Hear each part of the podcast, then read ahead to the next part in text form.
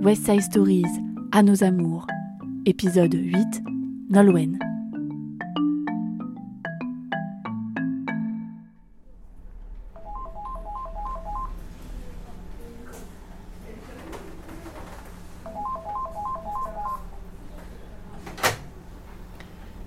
Quand j'étais adolescente, je pouvais avoir 14 euh, ou 15 ans, j'avais des cycles très irréguliers. Mes règles étaient très abondantes, elles revenaient très régulièrement, trop régulièrement. Donc je commençais à être anémiée. Ma mère m'a accompagnée chez le gynécologue. On lui a expliqué le problème.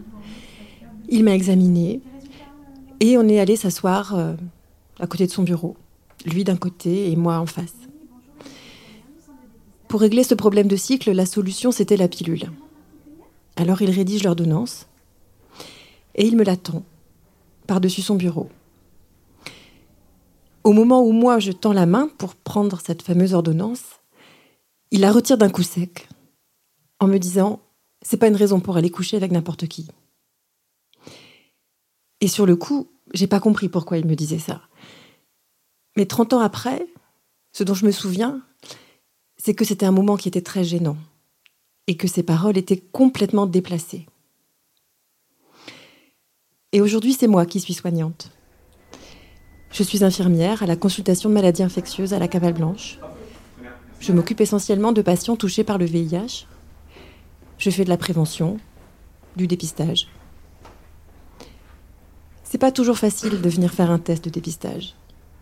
Certaines personnes sont très gênées parce qu'elles savent qu'on va parler de choses très intimes, qu'on va parler de sexualité. Certaines viennent en rasant les murs, très intimidées, très gênées. D'autres sont carrément dans la honte ou la culpabilité. Comme cette dame, dont je me rappelle.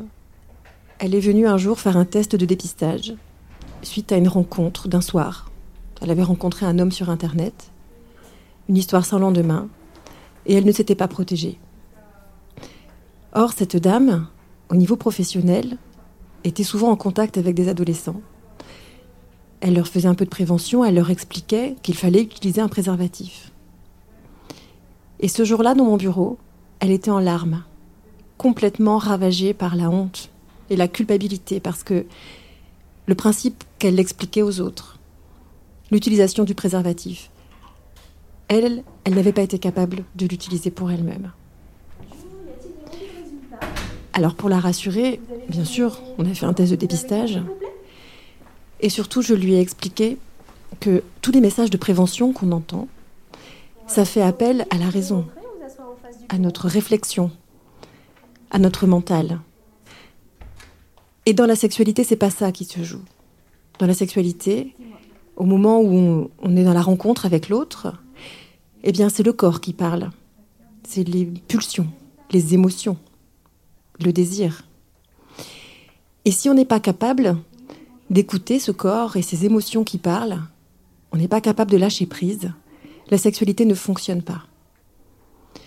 Donc j'ai expliqué à cette dame, en fait, que, elle avait oublié un préservatif, mais surtout, c'est que elle avait été capable de s'écouter et que sa, sa sexualité, pardon, fonctionnait plutôt bien. Ce qui me fait penser à une autre jeune fille qui était venue faire un test de dépistage, elle aussi, suite à une rupture de préservatif. Elle avait à peine 17 ans et c'était sa toute première expérience sexuelle. Et au fil de la discussion, je me suis rendu compte que pour cette toute première fois, cette jeune fille avait pratiqué une fellation, une pénétration vaginale et une pénétration anale. Qu'est-ce qu'elle a écouté, elle, de ses désirs? Qu'est-ce qu'elle a écouté des envies? Qu'elle pouvait avoir Je pense que cette jeune fille a simplement fait son éducation sexuelle en regardant de la pornographie, qu'elle a vu un modèle, que ça se passait comme ça, et qu'elle a appliqué ce propre modèle à elle-même, sans écouter réellement elle-même ce qu'elle avait envie de faire. Ce jour-là, mes réflexions, je les ai gardées pour moi. Je lui ai pas dit tout ça. Déjà parce que elle était simplement venue faire un test de dépistage. Et puis parce que c'est pas facile de parler de sexualité avec les patients. À l'école d'infirmière, on n'apprend pas ça. Les seules fois où on nous parle vaguement de sexualité, c'est pour nous parler de reproduction, de maladie, de risques. Mais on n'apprend pas réellement à rentrer dans l'intimité des gens et à les écouter. Alors moi j'ai voulu aller plus loin professionnellement parce que j'arrivais au bout de mes compétences et j'avais envie de me former. Donc je me suis inscrite à la faculté de Toulouse et j'ai commencé des études de sexologie.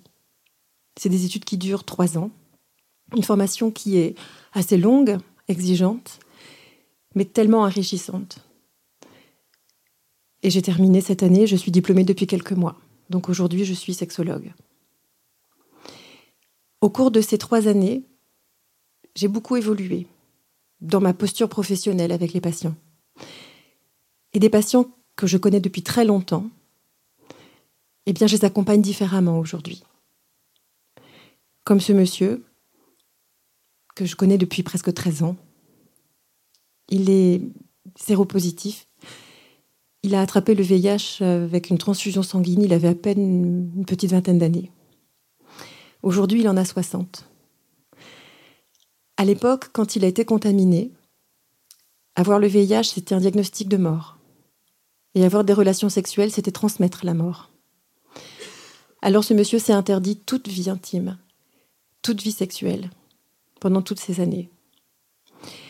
Aujourd'hui, on sait que quelqu'un qui est séropositif et qui prend son traitement, qui a ce qu'on appelle une charge virale indétectable, aujourd'hui, on sait qu'on peut avoir des relations sexuelles sans transmettre la maladie, sans transmettre le virus. Et ma façon de prendre en charge ce patient dans les trois dernières années a donc euh, sans doute évolué et m'a permis de pouvoir aborder toutes ces questions avec lui, toutes ces questions d'intimité et de sexualité, et d'être permissive avec lui, et de lui dire, mais vous avez le droit d'avoir une vie intime, une vie affective, une vie sexuelle. Et ce monsieur, aujourd'hui, s'est complètement transformé. C'est plus le même homme. Avec mes collègues, on, se dit qu'effectivement, il y a eu un déclic, quelque chose qui s'est passé en lui. Donc il va sur Internet, il fait des rencontres et il découvre la vie affective à 60 ans.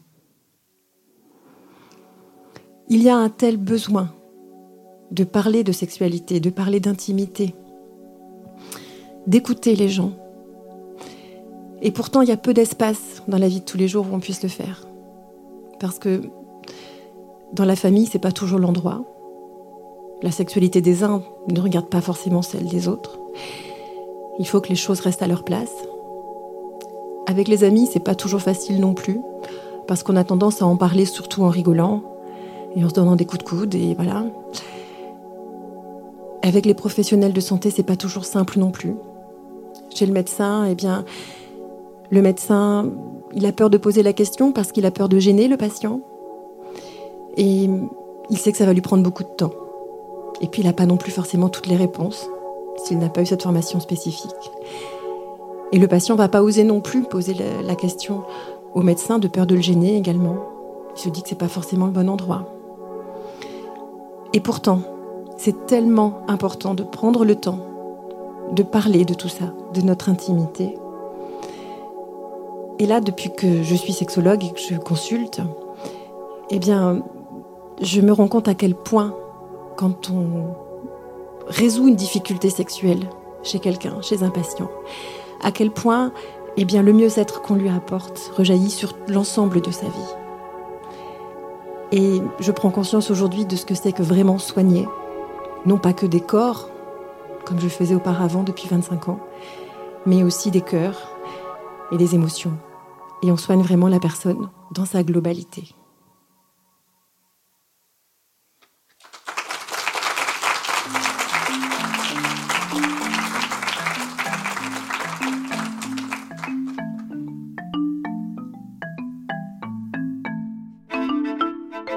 West Side Stories, un podcast scénique de la web radio Oufipo, association longueur d'onde, en partenariat avec le Corévi Bretagne.